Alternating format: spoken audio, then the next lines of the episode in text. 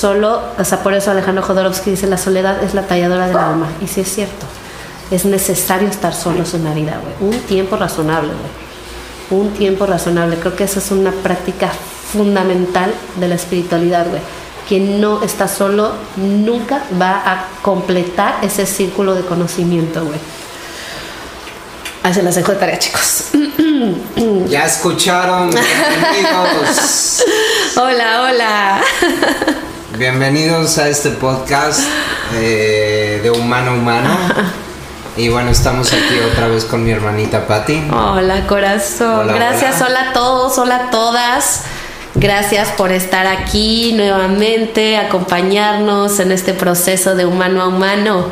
Muchas gracias. Bueno, el tema que vamos a platicar hoy va a ser el verdadero significado de lo que es la soledad. Correcto. ¿Qué quiero decir con esto de- del verdadero significado, no? Porque creo que siempre, bueno, al menos yo desde mi uso de razón, como que la soledad ha sido totalmente eh, estigmatizada, ¿no? Ha sido como satanizada. Sí, acabas de decir la palabra. Ha sido satanizado. ha sido como, uff, es el peor castigo ¿Cómo que un ser humano es anormal pudiera saber estar solo, tener. es anormal querer estar solo, ¿no? ¡Quedadona! Tienes problemas existenciales si quieres Sí. estar solo, es trágico, es doloroso, es deprimente, es horrible, así es como nos han inculcado la soledad. Y desde niños lo aprendemos. Lo aprendemos en nuestra casa, lo aprendemos en la sociedad, en la escuela, en las religiones, algunas.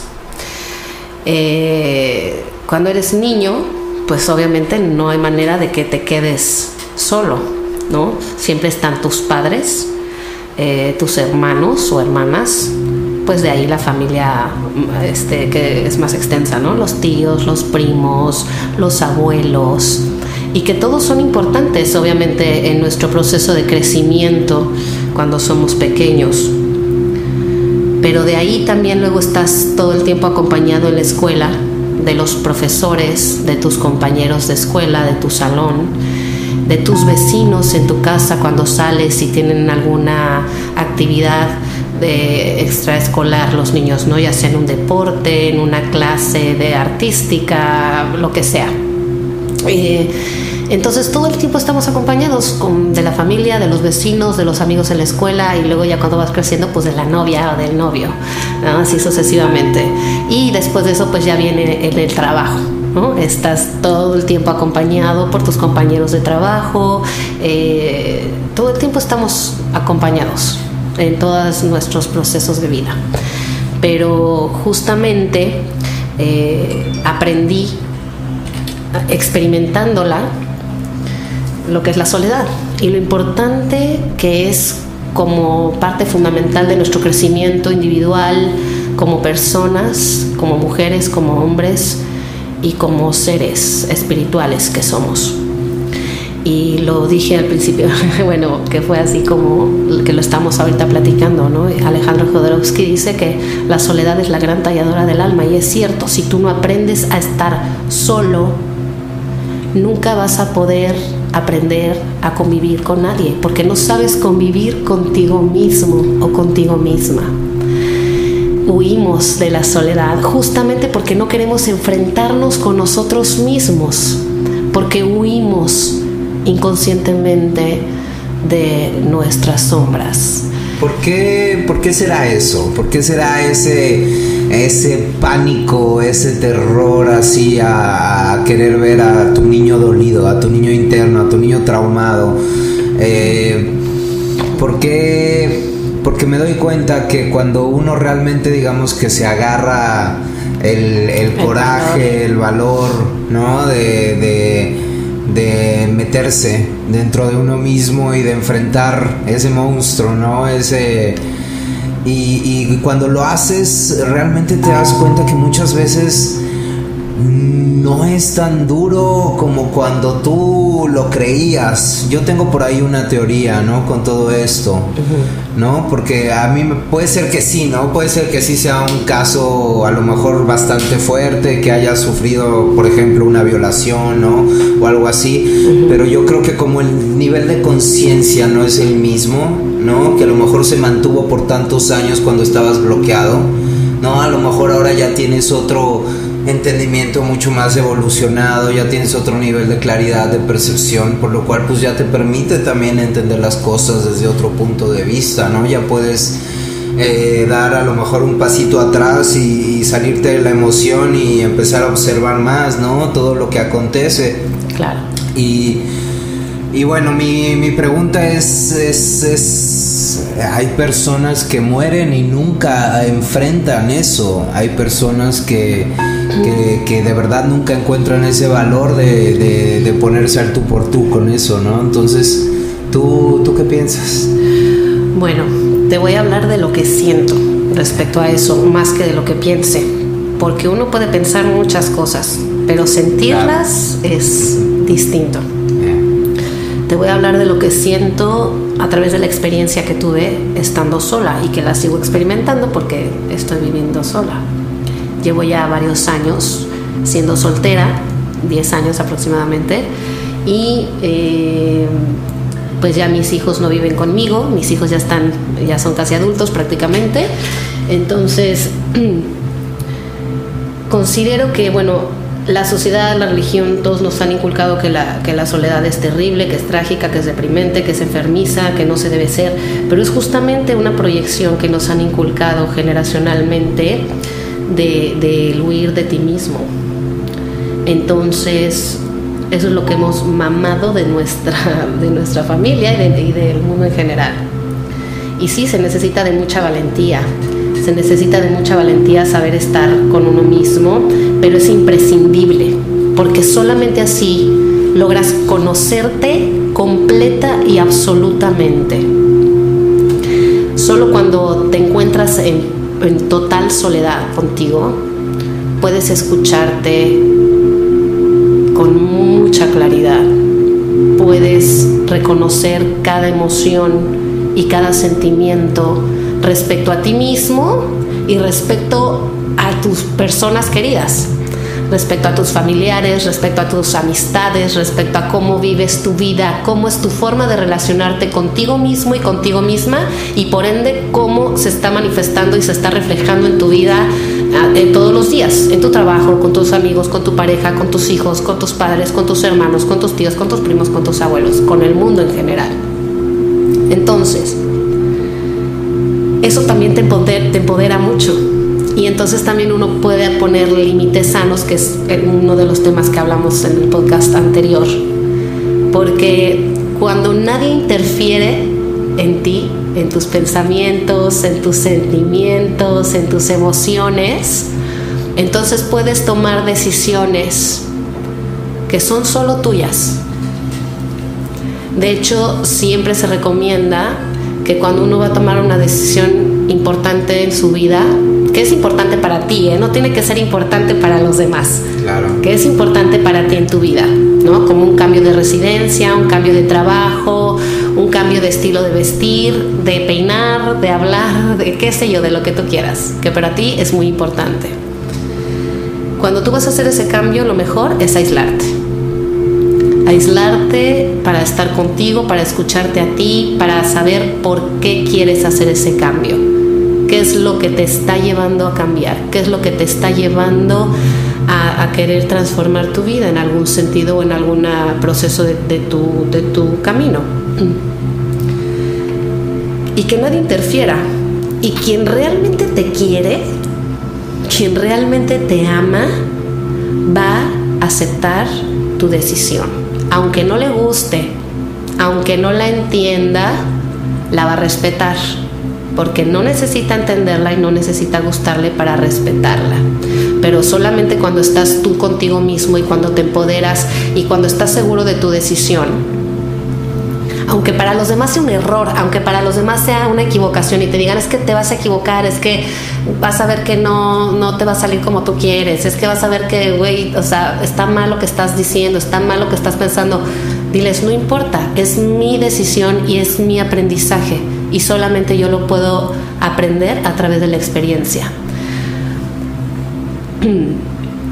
Considero que es bien importante tener esa valentía de dejar de buscar el agrado de los demás cuando tomamos una decisión en nuestras vidas, sea la que sea.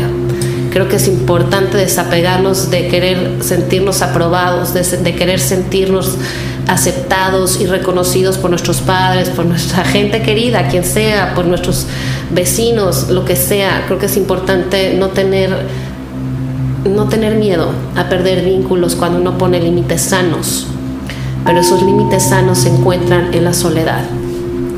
Esos límites sanos te empoderan cuando estás contigo, cuando sabes que es tu decisión y aunque te equivoques, asumes la responsabilidad de cualquier consecuencia de tu decisión tú contigo. Y por ende también dejas de ser la víctima, dejas de ser la víctima de los demás y de las circunstancias y, de los consejos de los demás. Hay una película que me encantó, que es la del príncipe de Persia, que yo la veía con mis hijos, y, y que hay una frase que dice, un rey siempre escucha los consejos de los demás, pero siempre seguía por su propio corazón. Amén. No importa si es tu papá, si es tu mamá, si es una persona más grande de edad o que tú consideres que es más sabia que tú o más sabio que tú quien te está aconsejando, seguramente tiene razón, pero tú no lo vas a saber hasta que tú no lo vivas, hasta que tú no lo experimentes. Y nadie va a vivir tu vida por ti. De la misma manera pasa cuando no te das, no te das cuenta, ¿no? Cuando, por ejemplo, en mi caso me pasó que eh, yo me metí en un loop eh, mis relaciones duraban mucho, con, siempre, siempre he tenido relaciones muy largas, ¿no? Con, solo una persona. y, bueno, en ese proceso eh, me pasaba que yo terminaba una relación y cuando terminaba esa relación, luego, luego, tal cual, era como cambio de calzones. ¡Pum! Te metes a otra. Y brincabas, luego, luego el universo como que dices, me voy a dar un tiempo de duelo, ¿no? Y dices, ay, que no sé qué, y te metes en el drama y toda la onda. Y cuando te quieres dar el tiempo de duelo, yo lo que he analizado es que el universo siempre te manda ahí como dos, tres distracciones, que es como tu, tu, nuevo patrón mejorado, ¿no? Es así como tu versión 2.2, que está ahí esperándote, que según tú no tiene lo que tenía la otra, porque según tú te andas victimizando, ¿no? Que esto y que el otro. Entonces te la mandan renovada. Pero después lo que no sabes es que tú vienes a meterle lo que tenía la otra. ¿No? Entonces tienes la nueva y luego de ahí. Pues, y hay una remasterización. Tiene una ah. remasterización. Después de esa remasterización. Una versión, una versión nueva. Un remix. Sí, sí, sí, viene, así es.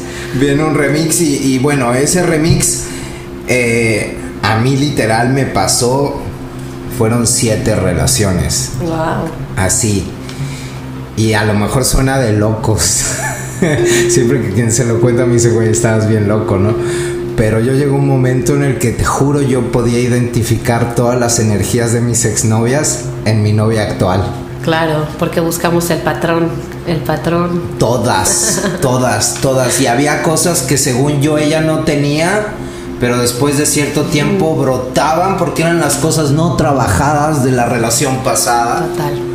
¿No? Y, y a lo que voy es eso, porque terminas y es otra vez como que te das cuenta, es como algo así como que te abduce y cómo tú pudieras recomendar como para que para que la gente pudiera realmente autoanalizarse y autodarse cuenta que, que, no, que hay que mejor dar un paso para atrás, hay que decir, ¿sabes qué?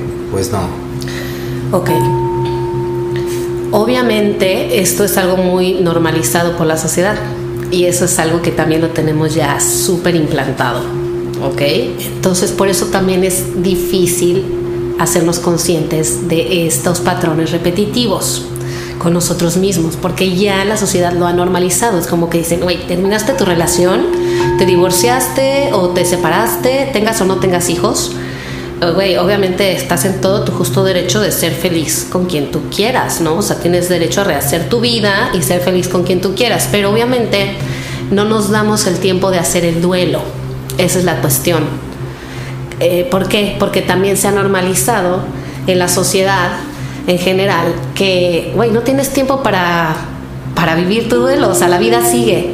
Entonces, olvídalo, olvida lo que pasó. Un clavo saca otro clavo. También, también. Olvida lo que pasó, olvida lo que sientes, güey. O sea, tú no puedes esperar, este, esperar, ponerte a llorar o, ah, porque también está esta onda. Fíjate cómo desde ahí nos meten onda de sentirnos culpables, de atravesar nuestro duelo y de abrazar nuestras emociones cuando te dicen, güey, ningún pendejo merece tus lágrimas, amiga, ¿eh?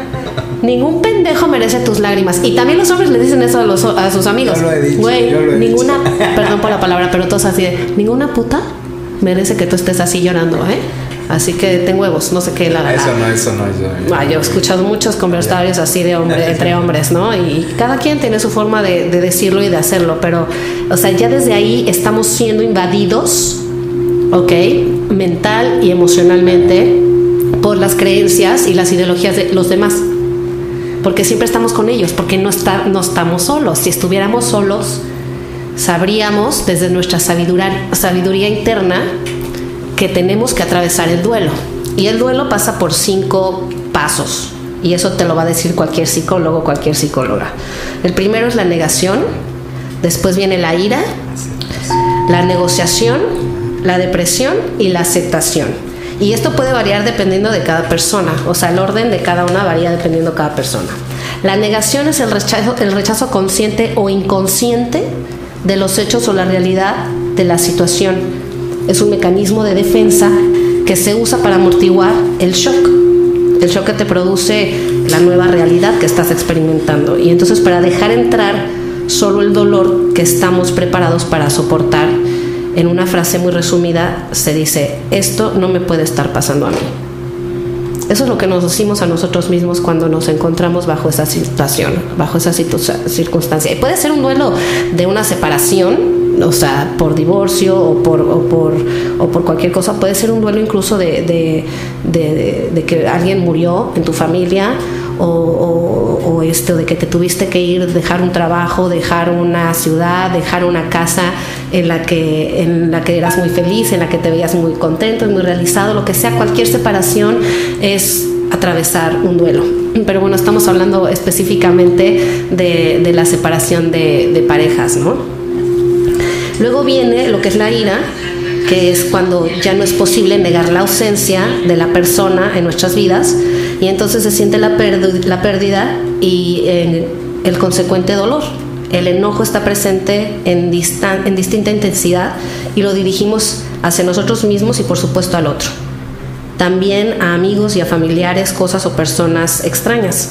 Incluso se siente el resentimiento hacia quien nos ha dejado o hacia quien provocó que nos fuéramos. Y se experimenta una culpa, haciéndonos sentir aún pues más en esa situación, ¿no? Y la frase de por qué a mí o por qué yo o no es justo que esté pasando eso, pues se sigue repitiendo. Y es importante expresarla sin temores, porque ya es parte de la sanación.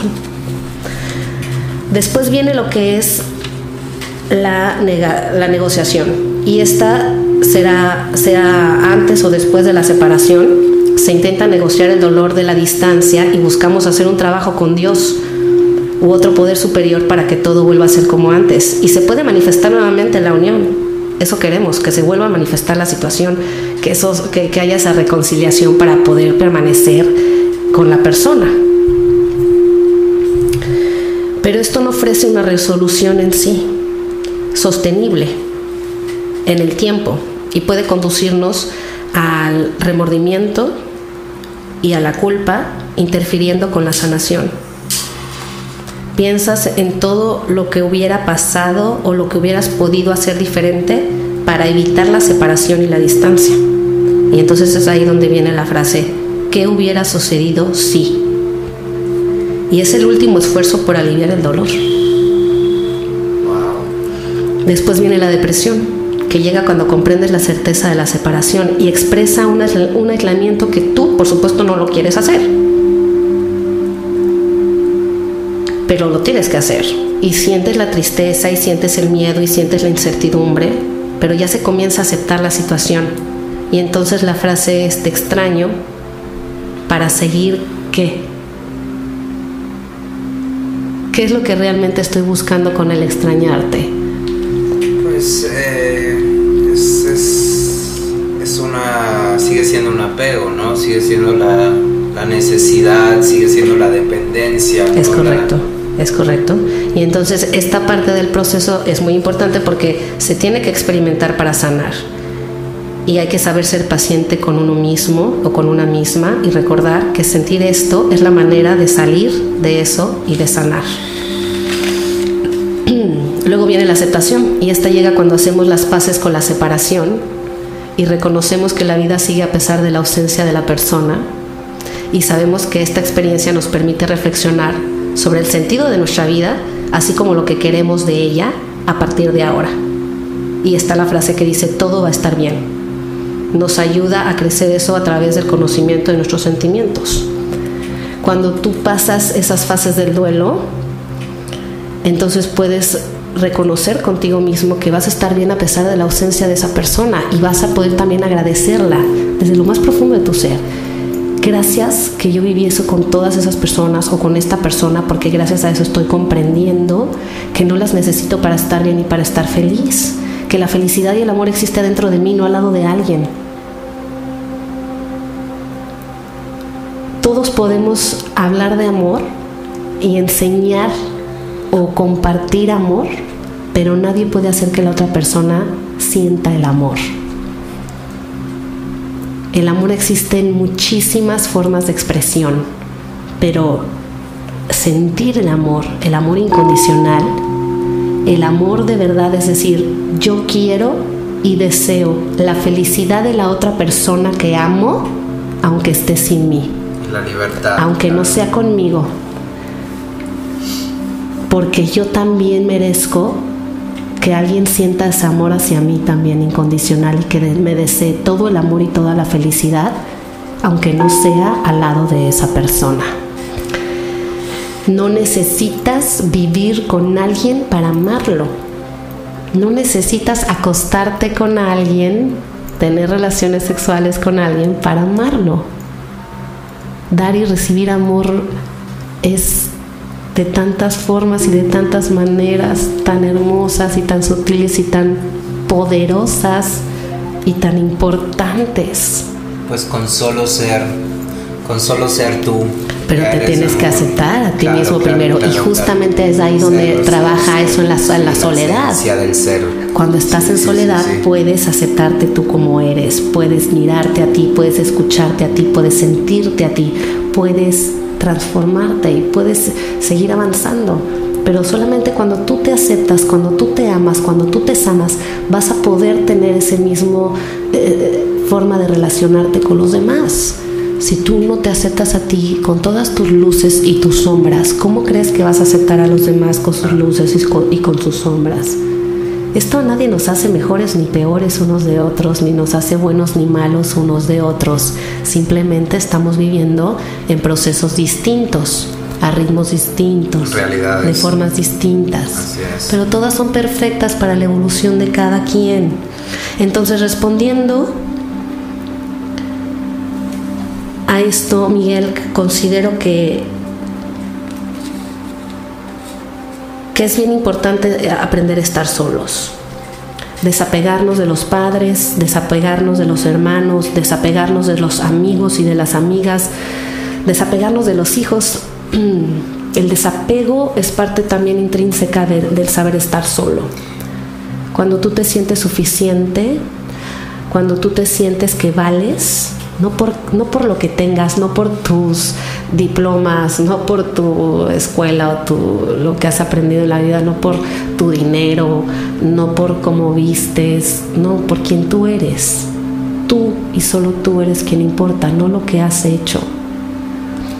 de verdad siento que es híjole, fundamental que todos experimentemos la soledad y que nos demos cuenta de la bendición tan grande que eso es en nuestras vidas, porque es tan luminosa la soledad, es tan importante, es tan empoderante. Y, lo importante que es, eh, a mí hay una, hay una frase que me encanta de, de Carlos Castañeda que dice que a medida, a medida que va creciendo tu conciencia van cambiando tus conceptos. ¿No? Entonces para mí la soledad es un concepto que, que, pues es eso, ¿no? Ahorita estábamos hablando contigo y bueno, yo en mi, en mi, en mi etapa personal, pues me tocó experimentar una soledad eh, que me fui, fue porque me fui de mi casa, porque simplemente mi casa no, no encajaba, ¿no? Era la oveja negra, mi mamá me quería meter en rehab, en rehabilitación porque pues yo era el fiestero, yo era el drogui, yo era el acá, entonces eh, pues me tuve que ir y bueno, tuve, tuve, viví esa soledad, pero esa soledad fiestera inconsciente, ¿sabes? Viste lo que es el libertinaje. El libertinaje, exactamente. Entonces, eh, hay, a mí hay una, una, definición que me encanta, que ahora eh, la llevo mucho conmigo, ¿no? Y es esta de sol, edad, ¿no? Edad del sol. Es correcto. ¿no? Y, creo que es, es, como una buena manera de romper ese tabú, ¿no? Y de poder ver a, a, la soledad de una manera diferente, ¿no? Es como, como el tiempo, ¿no? De descubrir el sol interno que eres, ¿no? Así en tu totalidad, no, no nada más ese sol, sino ese cosmos y, y bueno, eh, pues, pues aprender todas las diferentes maneras y todas las formas de, de autonutrirte, ¿no? De, de autosanarte, ¿no? De, de entenderte, de, de autoobservarte. De autoobservarte. Sí, sí, sí. Y, y bueno, creo que creo que a mí en lo personal, pues eh, no sé, siento que ahora estoy en un punto donde donde necesito, así aunque tenga 38 años y me digan que, que, no, que ya sabes, que los típicos tabús sociales que, que todo el mundo trae. Pero bueno, creo que eh, me falta, me falta experimentarlo en una totalidad a, ese nivel consciente, ¿no? Sí. Por X o por Y o por Ende o por Y, pues bueno, ha tocado, ha tocado pues, tú sabes, ahora con la pandemia y eso y, y pues bueno, eh, uno no se imaginaba, ¿no? Yo no me imaginaba que la vida me iba a volver a unir con mi madre eh, y que me iba a poder también dar la, la oportunidad de yo poder volver a vivir con, bueno, ahora sí que no es yo volver a vivir con mi madre, ahora es mi madre viviendo conmigo, ¿no? Que también eso es diferente, ¿no? Claro.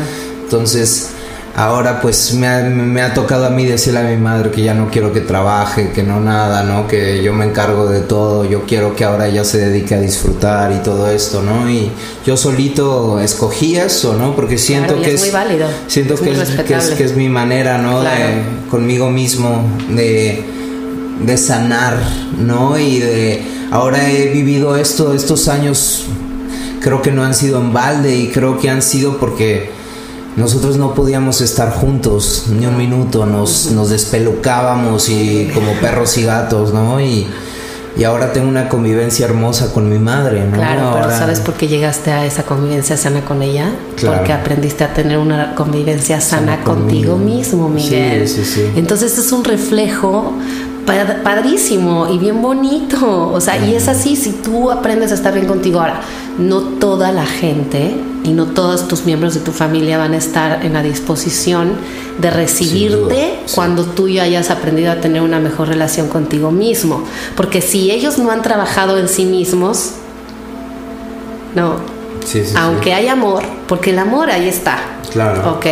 Amo a mi familia, mi familia me ama pero hay veces que tú ya estás en una, en una vibración distinta, con una forma distinta de dar y recibir, donde ya pones límites sanos, donde ya no permites ciertos comentarios, ciertas cosas, ciertas actitudes, y entonces a ellos no les gusta porque ellos no han trabajado eso con ellos mismos. Y está Claro. bien, es respetable, se les respeta, pero no por eso tienes que forzar la convivencia con tu familia o estar total todo el tiempo regañándolos o de que por qué no, no, me, no me aceptas como soy o de por qué no quieres cambiar o, de- o sea ya basta de regañar a la gente o sea ellos están en un proceso distinto. Entonces también hay que saber reconocer y aceptar cuando la gente no está lista para convivir contigo cuando tú ya cambiaste tu forma de convivir. Claro, es muy importante porque si no se convierte en una fuga energética. Sí, porque por entenderlos a todos, entonces permites y permites y permites cosas que ya no van contigo. Y no prácticamente vives como explicándote el todo, ¿no? Entonces es un, es un desgaste Sí, aceptar, excesivo. aceptar excesivo. aceptarse uno mismo. Mira, aceptarse uno mismo no es decir, ay, bueno, pues yo sí soy. Y al que le guste bien y al que no, chingue su madre, ¿no? Claro. No, aceptarte a ti mismo es decir, me acepto como soy, con todo lo, lo bonito y lo no tan bonito, pero reconozco conmigo mismo, conmigo misma, que hay cosas que tengo que cambiar en mí. Y no para agradarle a nadie, ¿eh? No para que los demás estén felices conmigo, no para entrar en ningún círculo, sino porque yo sé que eso me va a hacer a mí un mejor ser humano. Entonces, todos venimos aquí a cambiar. Todos venimos a mejorarnos a nosotros mismos, todos venimos a transformarnos. Esa, esa zona de confort de decir yo soy así, a que le guste bien y a que no también, y el que me quiera me tiene que aceptar así como soy, porque si no me aceptas como soy, pues no me quieres y vete para allá. No, o ahora, O sea, ahora, ahora. sí te ahora- quiero como eres, pero no porque te acepto como eres, te voy a permitir que vengas a hablarme de esta forma o a tratarme de esta forma. Yo no te estoy diciendo que cambies para que yo me sienta feliz contigo. No te equivoques. Claro, claro. Yo quiero que cambies porque sé que va a ser algo positivo para ti. No me importa en qué te conviertas, yo de cualquier manera te voy a amar, pero no tengo que estar a tu lado 24/7 viviendo tu cambio o tu transformación o a ver cuándo quieres cambiar y cuándo quieres transformarte en el nombre del amor. Totalmente. No hay que utilizar el amor No, para justificarnos a nosotros mismos A ni para justificar a A nadie. nadie, no, no, no, ni nadie. tampoco jugar con los tiempos de las personas. Tampoco, creo que creo que es muy importante y, Muy importante.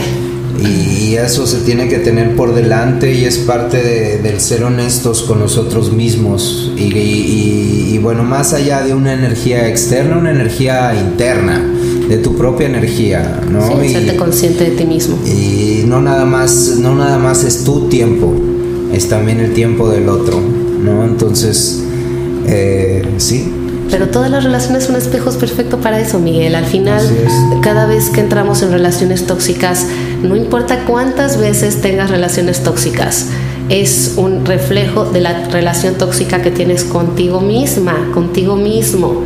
Entonces, las veces que lo tengas que vivir, ajo, las veces que lo tengas que experimentar, ajo, hasta que aceptes y reconoces que lo único que estás haciendo es hacerte daño a ti mismo. Y si tú te haces daño a ti mismo, inconscientemente le estás haciendo daño al otro. Y es mutuo. Es una proyección mutua. Está chistosísimo, pero es súper clara.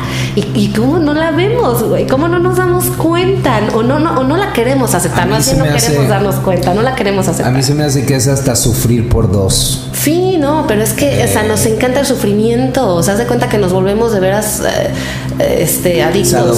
Sí, la verdad que sí, la verdad que sí. total. Entonces, la otra cosa, la otra cosa es este, es que, ¿cómo se llama? Hay una parte, la, ot- la otra parte es que, que también me tocó aprender es, y es está esa frase que dice, cuidado de brincar en cama en cama, porque te puedes fracturar el alma. yo me la fracturé así No, yo creo que yo me la rompí, literal. también, sí, no, me yo la me- rompí y no sé cuántas veces, o sea, fractura sobre fractura sobre, o sea, mal. ese ese fue eh, Pero mira, gracias pie a donde más cojeaba no, y, y creo que gracias a que viví ese extremo en mi vida, pude darme cuenta de, de, de que yo estaba co-creando eso en mi vida y que yo lo estaba decidiendo vivir y experimentar porque tenía que aprender de esa forma. Y entonces, justamente cuando reconocí eso en mí, cuando me di cuenta conmigo misma que yo estaba provocándome ese dolor, ese sufrimiento, me aislé y entonces fue ahí que empecé a practicar el este el celibato. el celibato porque me di cuenta que yo estaba viviendo relaciones súper tóxicas solamente porque el sexo era maravilloso. Y bueno es un reflejo de cómo está uno adentro, ¿no? O sea, tú vas a traer lo que tú eres, eso ya está comprobadísimo. Y considero que es importante aceptarlo, es importante aceptar con uno mismo que es uno quien está creando esa realidad en su vida. Y que era necesario y atravesar el duelo y, y, la aceptación con uno, pero hacer los cambios necesarios. Y también comprendo que no podemos cambiar todo absolutamente de un solo golpe. ¿no? O sea, tenemos que ser, tenemos que ser pacientes, tenemos que ser compasivos, tenemos que ser comprensivos con nuestro propio proceso, con nuestro tiempo, con nuestro ritmo, y es perfecto, y es diferente al de todos, pero es perfecto. Hay, hay, hay cosas que, por ejemplo, pongo un ejemplo, ahorita a mí... Eh, tengo dos años que estoy en este proceso de transformar mi alimentación y puedo decir que ahorita eh, apenas después de dos años realmente me siento que ahorita ya entré en línea y que ahorita ya, ya no va a haber vuelta para atrás, ¿sabes? Después de dos años.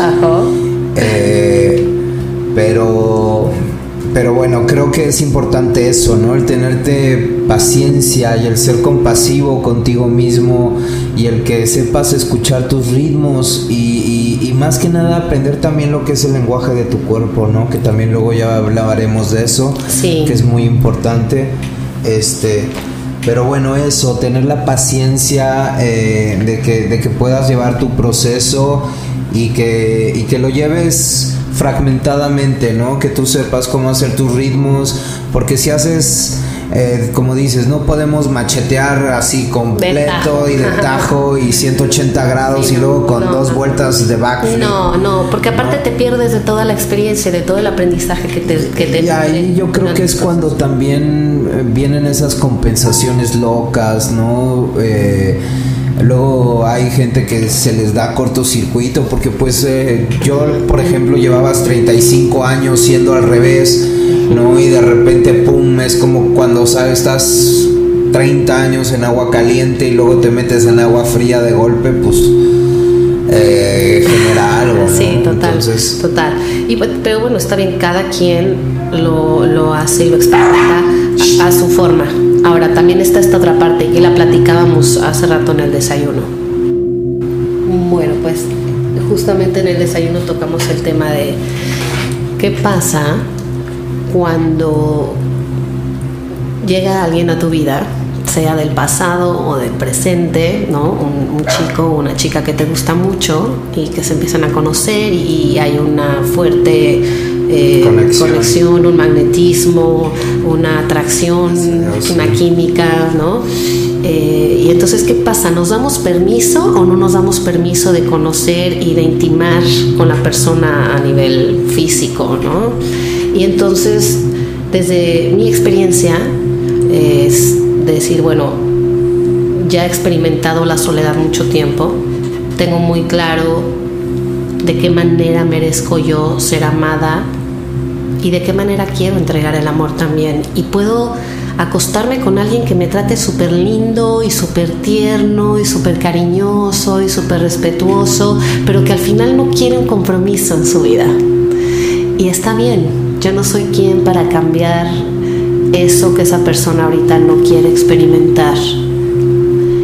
Entonces me hago responsable de mi decisión, si decido acostarme con esa persona, asumo la consecuencia que eso me va a generar a mí emocionalmente, es decir, me hago absolutamente responsable de mis emociones, pero al mismo tiempo también caigo en cuenta y digo, ok, esa persona me puede tratar súper lindo, cariñoso, respetuoso, tierno, pero al final no me está realmente aportando un crecimiento porque esa ternura, ese cariño, ese respeto me lo puedo dar yo a mí misma. No necesito que venga alguien a dármelo, porque no, no tengo esa carencia. Yo no busco alguien que venga a darme eso porque yo me lo doy. Yo me apapacho, yo me consiento, ¿sabes? Yo me doy cariño de muchas formas estando sola. Y no necesariamente te estoy hablando de una cuestión sexual, que sí también puedo hacerlo conmigo misma, ¿no? Y que también puede ser muy rico y maravilloso, pero que al final no es algo que trasciende. Es como que dices, sí, puede estar muy rico. Es más, en cuestión sexual puede ser wow. O sea, no manches, me encanta la persona, sea hombre o mujer, ¿no? O sea, oye, es que no manches, fue una cosa en la cama impresionante. Sí, pero al final realmente eso no es la felicidad y eso no es eh, el crecimiento mutuo. Tú realmente qué le estás aportando a esa persona y esa persona qué te está aportando a ti. ¿Qué realmente están sumando en la vida de los dos? Es como dicen, ¿no? O sea, digo, seamos honestos, buen sexo, eh, creo que ya cuando tienes buen ojo, cuando tienes buen ojo y sabes escoger a tus parejas sexuales, yo no me equivocaba.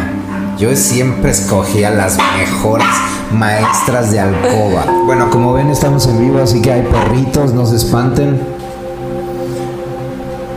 Y bueno, lo que quiero decir es que tenía siempre como ese ojo para, para seleccionar esas personas eh, con las que el encuentro sexual fuera increíble, ¿no? Yo no sé si el universo te lo pone a propósito así o no, pero es, es, es como para engancharte, ¿no? Y como para, para dejarte en el loop y para que te quedes enganchado, ¿no? Entonces yo era de las personas que me enganchaba por sexo.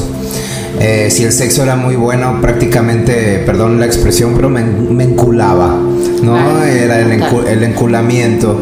Eh, y bueno, el, el, mismo sexo pues eh, es eso, ¿no? Es como dicen, puede ser una llave para evolucionar, para, evolucionar a una velocidad impresionante. O te puede autodestruir. O puede ser una llave a una velocidad impresionante para destruirte. Sí, para Entonces, Es una droga muy poderosa y de yo creo que es la más poderosa. Sí, y de hecho por eso existe la pornografía y por eso existe toda esta energía de, de las entidades más densas y más bajas que quieren controlarnos a través de la lujuria.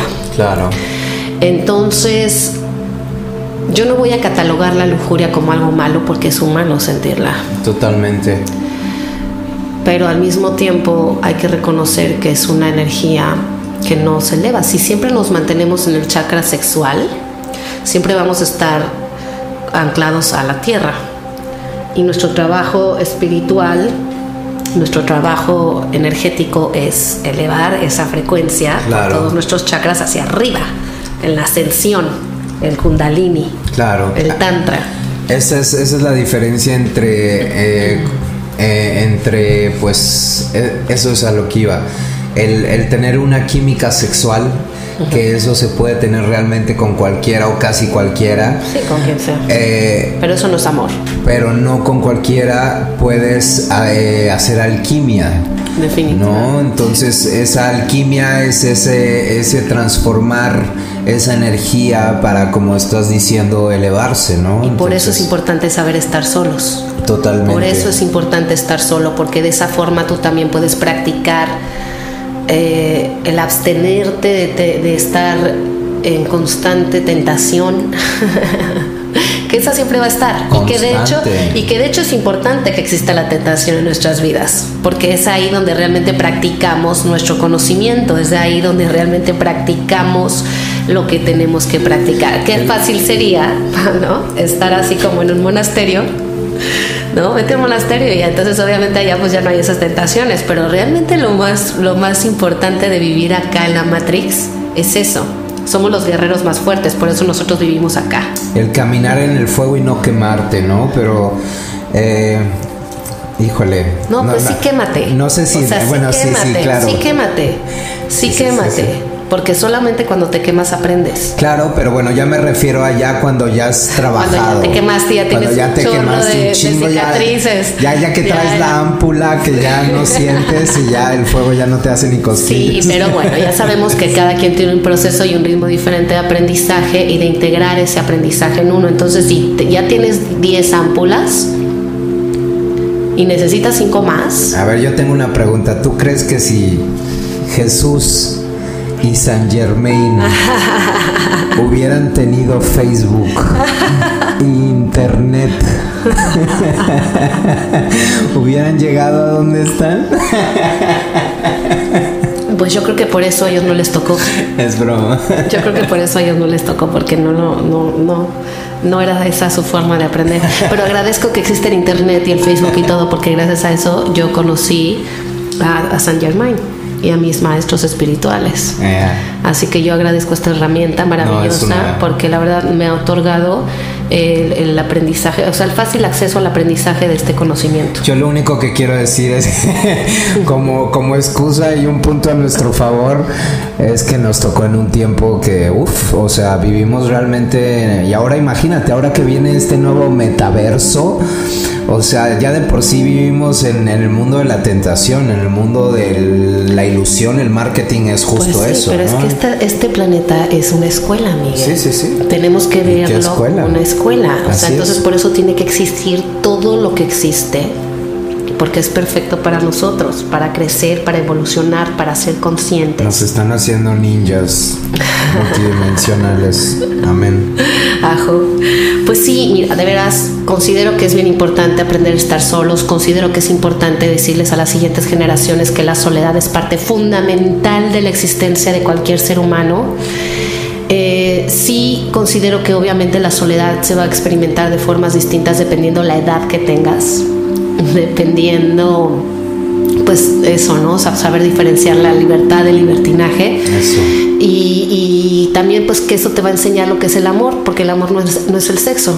El sexo es parte de, de una elevación energética y de compartir, eh, una, es una expresión de amor. Es una expresión de amor el sexo, pero no es en sí el amor.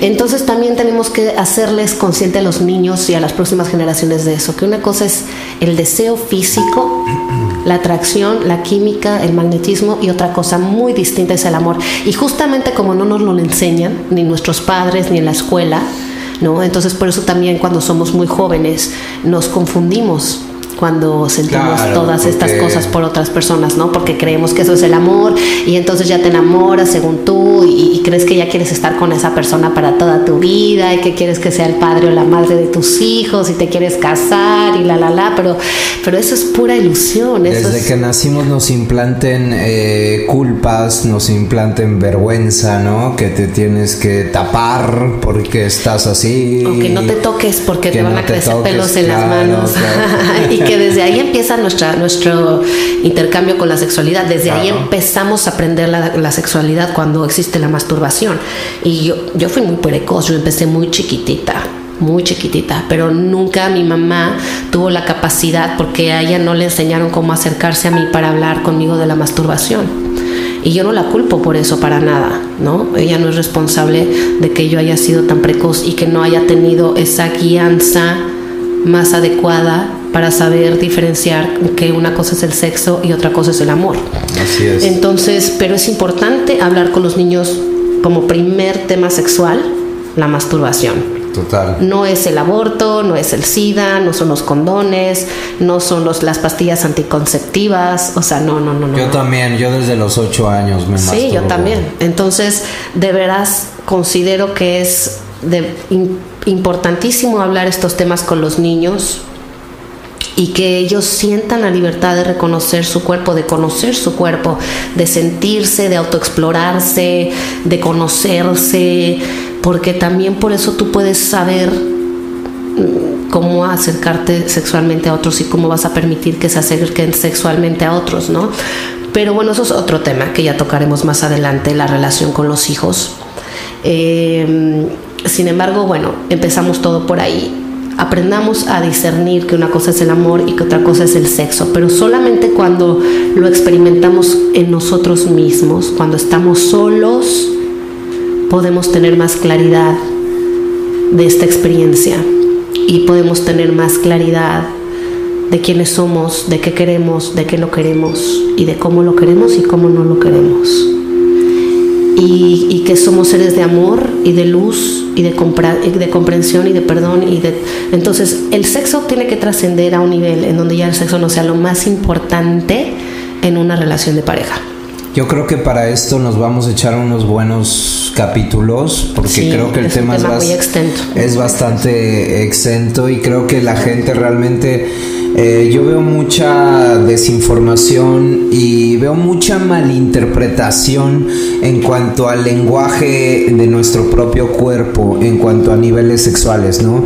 Desde Mucha que autojustificación también. Claro, claro, autosabotaje Sí, sí, sí. Es, es lo que más abunda, somos los profesionales en eso, ¿no? Eh, pero creo que es, es, es, es de suma importancia el, el que sepamos distinguir el, el, cómo, el cómo terminamos, ¿no? Que cada vez que tienes una relación sexual, el que, el que te puedas autoobservar, el que te puedas autoanalizar de cómo, cómo estabas antes y cómo estabas des- cómo, cómo estás después Y durante el proceso y también. durante el proceso ¿Qué totalmente durante el proceso? así es ¿Qué pensaste así que es. sentiste durante el proceso de- del sexo? para poder saber si, si, si de verdad uno, ¿sabes? O sea, porque siento que eso es algo donde nos falla muchísimo y hay demasiada ignorancia, porque son cosas que ni siquiera nadie piensa, así son cosas que ni siquiera pasan por la cabeza. Pero es porque lo ha normalizado la gente, Sí, Miguel. sí, o sea, por vivimos eso. en una sociedad donde ya es algo súper normal decir, y lo comentamos hace rato, igual. Por eso creo que es tan importante, sí, sí, Tienes sí. derecho a, a separarte las veces que tengas que separarte de las personas que tengas que separarte. No importa si llevas 10 parejas en tu vida y, y tienes derecho a ser feliz con alguien más y entra otra vez en otra relación. Y nadie se da el tiempo de duelo, nadie se da tiempo de estar, saber estar solo o sola. Y aparte, si tienes hijos es peor porque, eh, o sea, estás pasándole a tus hijos, ¿no? Seas papá o seas mamá, esto va parejo para cualquiera de los dos a 10 personas más, ¿no? Y entonces no te importa que tus hijos también se conectan emocionalmente con esa persona, porque tú tienes derecho a ser feliz, entonces te sientes con el derecho de que tus hijos pues, se aguanten y acepten que así es la forma en la que tú quieres ser feliz. Tú tienes derecho a ser feliz, claro, pero no por eso tienes derecho de pasearle a tus hijos a 10 personas diferentes porque viven en tu casa, ¿no? Porque tú los mantienes. No, güey, o sea, espérate a que tus hijos ya no vivan contigo y entonces sí puedes acostarte y cogerte con quien quieras, las veces que quieras, si quieres hacer horchatas, si quieres hacer tríos, si quieres hacer lo que tú quieras, si quieres volverte gay, si quieres lo que tú quieras, entonces date. Pero ¿por qué tus hijos tienen que experimentar eso contigo? Sí, no, no, no. Porque tú tienes derecho a ser feliz o a ser libre, a hacer lo que tú quieras, sí, pero tus hijos no. Y, y considero que no es la ma- forma más adecuada de guiar a los hijos en ese proceso. Así es. Una cosa es que tú les inculques que todos tenemos derecho a ser felices y a hacer de nosotros lo que queramos, pero no por eso tenemos derecho a interferir en, en- en- en otras vidas, en otras almas, ¿no? Que son tus hijos en este caso. Entonces, como tú no sabes saber estar solo, como tú no sabes estar sola, como tú estás siempre buscando la felicidad afuera de ti y el amor afuera de ti y al lado de alguien, entonces eso mismo les estás inculcando a tus hijos.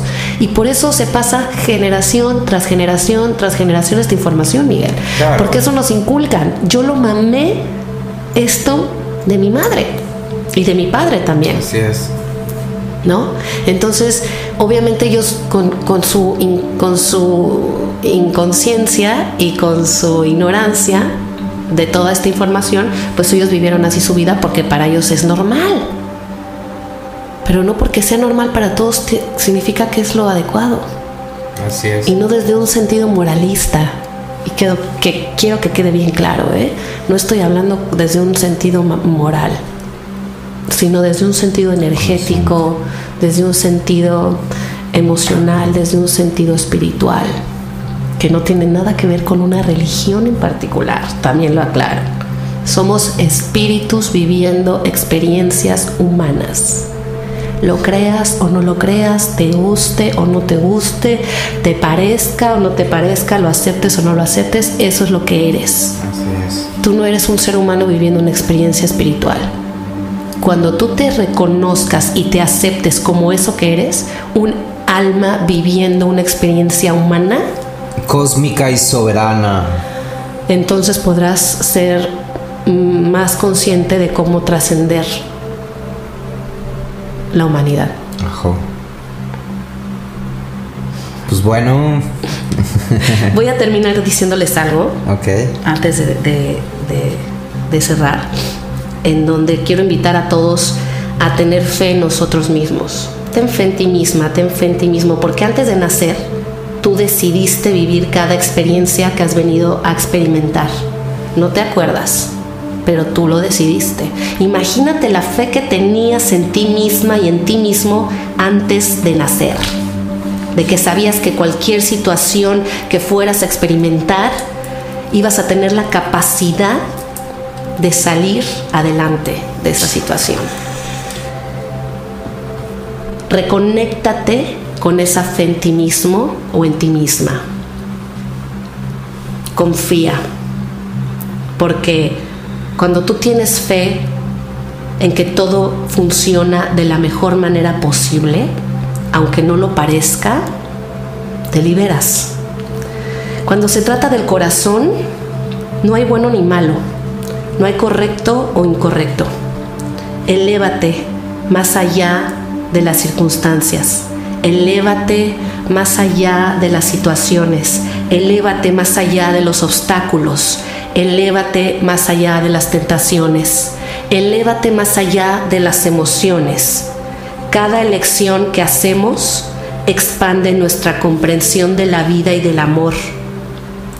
Y eso tiene que ver con el aprendizaje que hemos venido a vivir y las experiencias que tenemos.